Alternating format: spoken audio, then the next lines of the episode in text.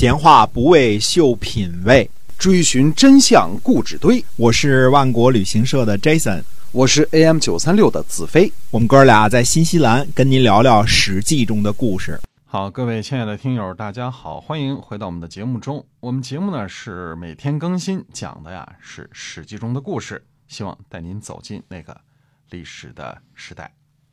啊，是的。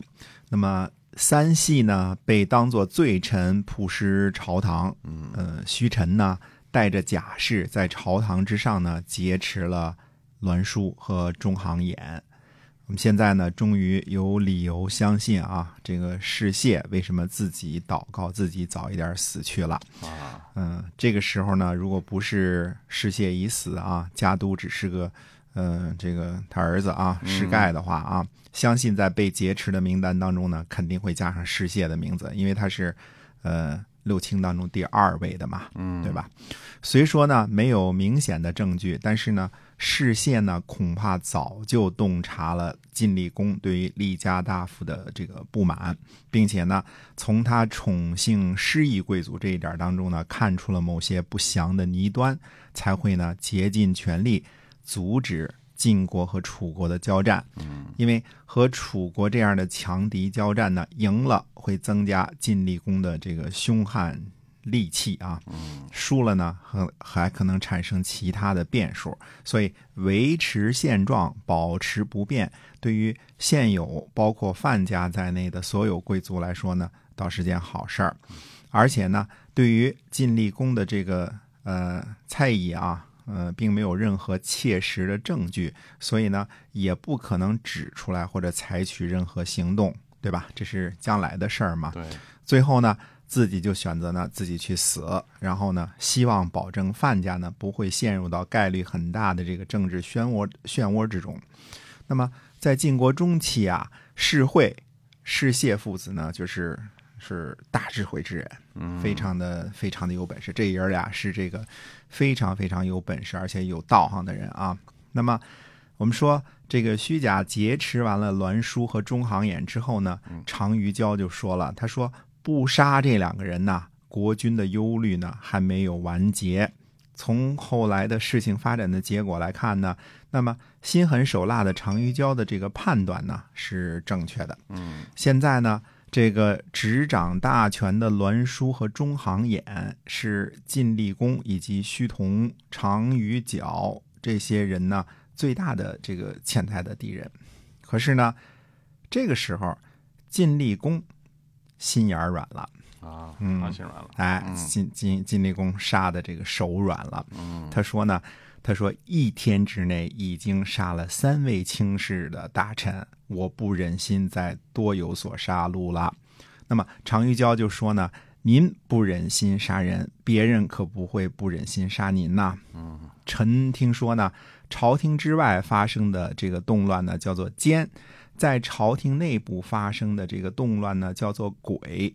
对于奸呢，要使用德行；对于鬼呢，要使用刑罚。这个，呃，不施予德行，不杀戮，这这个是不行的。就是善施予呢，就是施予德行的，对吧？但是臣子呢，威逼国君呢，如果你不去讨伐，就不能称作刑罚。他说德和刑这两个事情不利的话啊，那这个呃奸诡并治。所以呢，臣请求离开。嗯嗯，你不杀他们俩呢，我就开路了，我就哎，嗯于是呢，这个常于交呢就出奔去了敌国。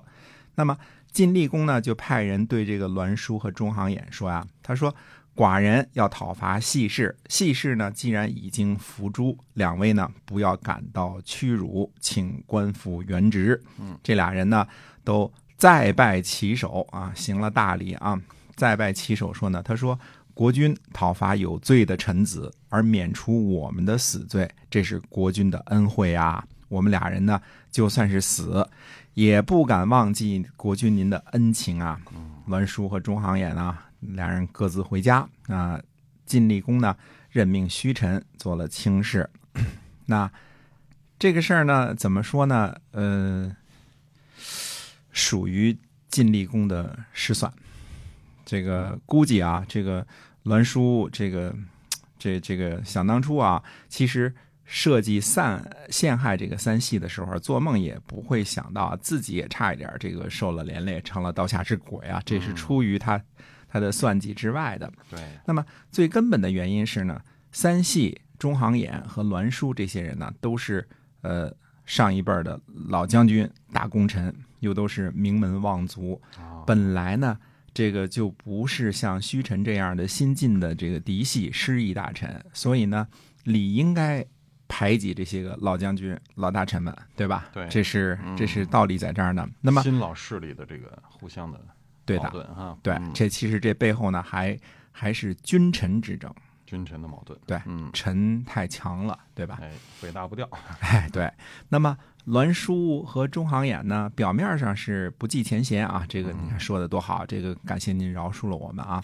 但是心里边对于虚同这一伙人呢，甚为忌惮，而且呢，时刻准备动手。那么机会终于来了，趁着晋厉公呢在宠臣家里玩乐的时候啊，俩俩人呢就派兵把晋厉公呢抓了起来。啊，这就是一个政变嘛，对吧？对，栾书呢和中行衍呢就派人去找石盖，就石燮的儿子啊。嗯那么石盖呢表示我不参与这事儿，就是扣押国君这事儿我不参与，政又变我不干，是吧嗯？不干。哎嗯，嗯又派人去找韩厥，韩厥呢也不参与。从世盖和韩厥呢不参与废君立君这件事儿上来看呢，晋国的几大家族呢都拥有相当的自治权。嗯，所谓这个晋政多门啊，这个看来呢，这个晋厉公呢，意欲这个收拾诸位大臣，除了私人恩怨以外呢，恐怕和这个国君无权无势的情况呢有很大的关系。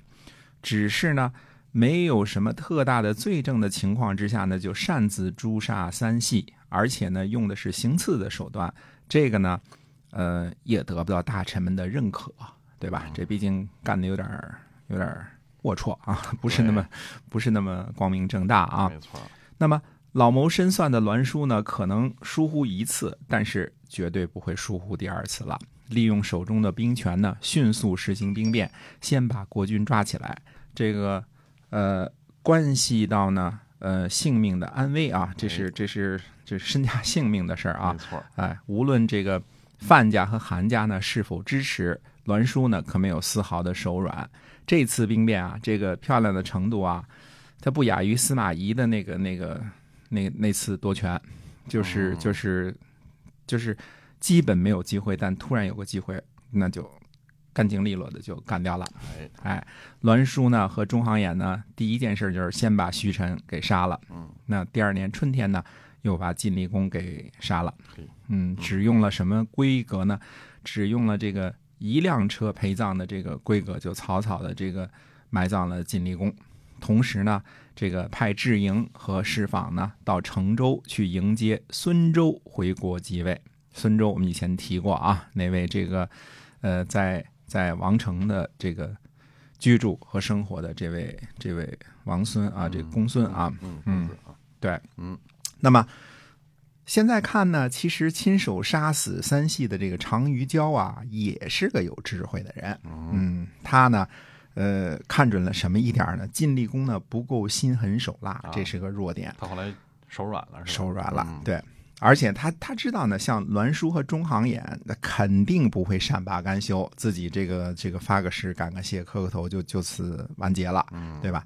所以常于娇呢，选择就是自己流亡去了。嗯这否则肯定也逃不出这个栾书的手心儿啊，对吧？嗯那么，公元前五百七十四年呢，晋国诛杀三系的内乱之中呢，系氏和虚氏两大家族呢，就淡出了晋国的政治舞台，而且呢，还搭上了晋厉公的性命。嗯，欲知后事如何，且听下回分解。哎，是的啊。那么政治变化呢是非常的这个残酷的。哎，你看，短短的这这么这么一段时间，这两大家族都已经退出了历史舞台哈。对，嗯，哎，那么后边到底晋国会如何的变化呢？我们在节目中呢会继续跟您聊。我们下次再会。再会。